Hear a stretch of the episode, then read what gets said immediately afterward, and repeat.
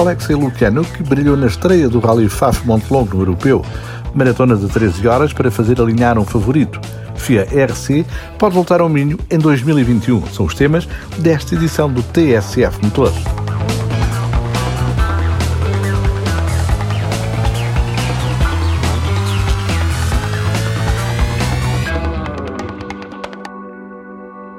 O russo Alexei Lukyanuk chegou a Portugal na frente do FIA ERC e saiu do Minho com a liderança consolidada.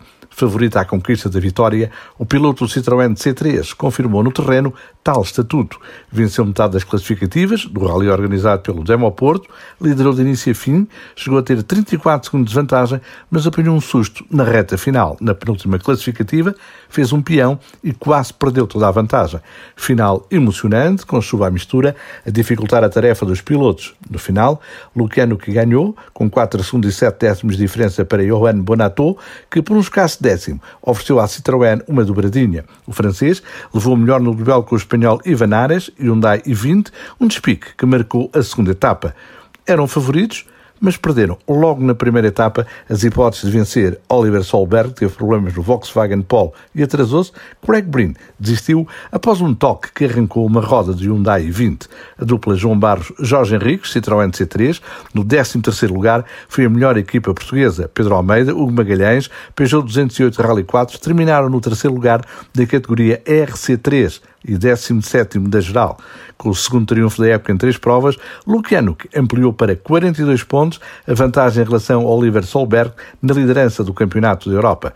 Em termos nacionais, Luís Mota e Alexandre Ramos, Mitsubishi Lancer Evo 6, venceram a prova do Campeonato Portugal de Clássicos. Lucas Simões e Ciplici Gonçalves, Mitsubishi Lancer Evo 9, somaram nova vitória no Campeonato Norte. Armando Pereira e Kevin Milley, Ford Fiesta WRC, dominaram a prova extra. O jovem sueco Oliver Solberg foi o protagonista do shakedown do Rally Faf Montelongo. Com nome de família famoso no mundo dos rallies, é filho de Peter Solberg, campeão em 2003, e de Pernilla Valfridsson, também com currículo nas competições. Oliver chegou a Portugal na vice-liderança do europeu. No shakedown, a última sessão de teste antes do arranque do rally, o jovem de 19 anos de idade sofreu aparatoso despiste. Piloto e navegador saíram ilesos, mas o Volkswagen Polo GTI ficou com a traseira literalmente destruída. A participação no rally da dupla nórdica levantou, desde logo, muitas dúvidas. O carro ficara num estado deplorável. Na equipa de Peter Solberg, o português Marco Moreiras, mecânico experimentado e com vasto currículo internacional, nomeadamente na X-Ride e na equipa oficial da Volkswagen no Mundial de Rallys, é um elemento-chave. Quando viu as imagens, Marco Moreiras ficou apreensivo. O cenário era tudo menos animador. Depois de termos visto as fotografias, é óbvio que aquilo parecia estar ali um aparato assim um bocado dantesco.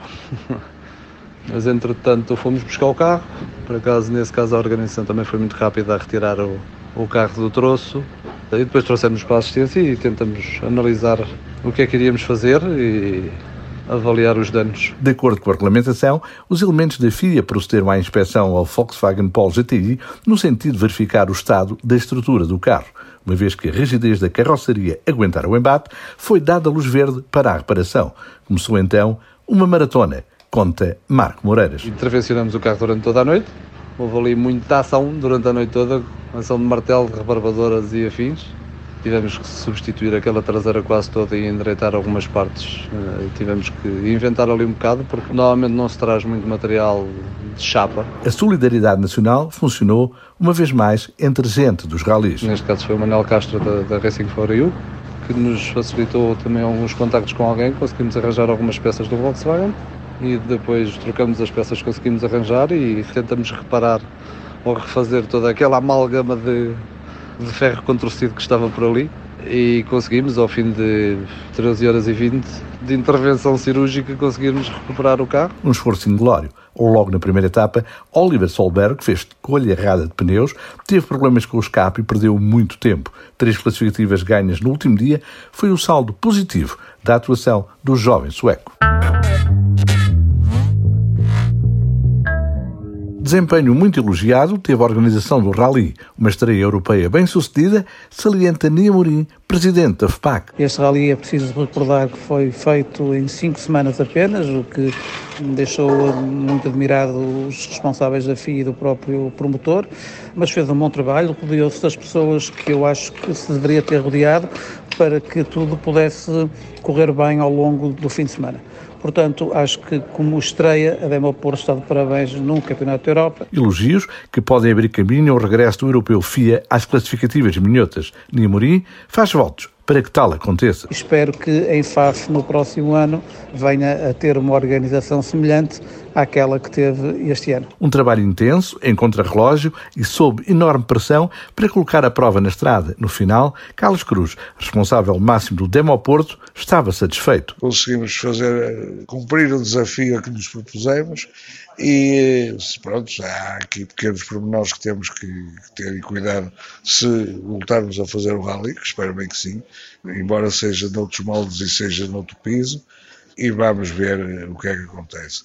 Agora também já não temos muito tempo, agora não temos cinco semanas, provavelmente temos cinco meses, é um bocadinho diferente. Era mesmo assim, mas é um bocadinho diferente. Este ano, a pandemia obrigou a esforço acrescido em termos organizativos, mas o balanço foi altamente positivo, refere Carlos Cruz. A FIA, nesta situação, também não brinca e obrigou-nos aqui a fazer um esforço suplementar para levarmos o rally para a frente. Felizmente tudo correu bem. Eh, tivemos aqui a Cruz Vermelha a fazer testes de Covid. Eu não sei, mas há bocado de manhã perguntei e já ia em quase 300 pessoas. Portanto, acho que cumprimos com tudo que estava na legislação. Espero que não venha a haver problema nenhum. Com a satisfação do dever cumprido, Carlos Cruz já pensa no regresso do FIA ERC no início de 2021 para uma edição europeia, versão ampliada do Rally Serras de Faf e Felgueiras. Tudo leva a crer e o que está falado, digamos assim, é que isto será para 20 e 21 espero que ninguém volte com a palavra atrás e pronto, cá estaremos em fevereiro ou março com o Rally em terra para cumprir aquilo que, o desafio para o qual nos propusemos. Vamos ver como é que as coisas acontecem, mas acho que tudo está no bom caminho. Superado o desafio, abrem-se novos horizontes europeus.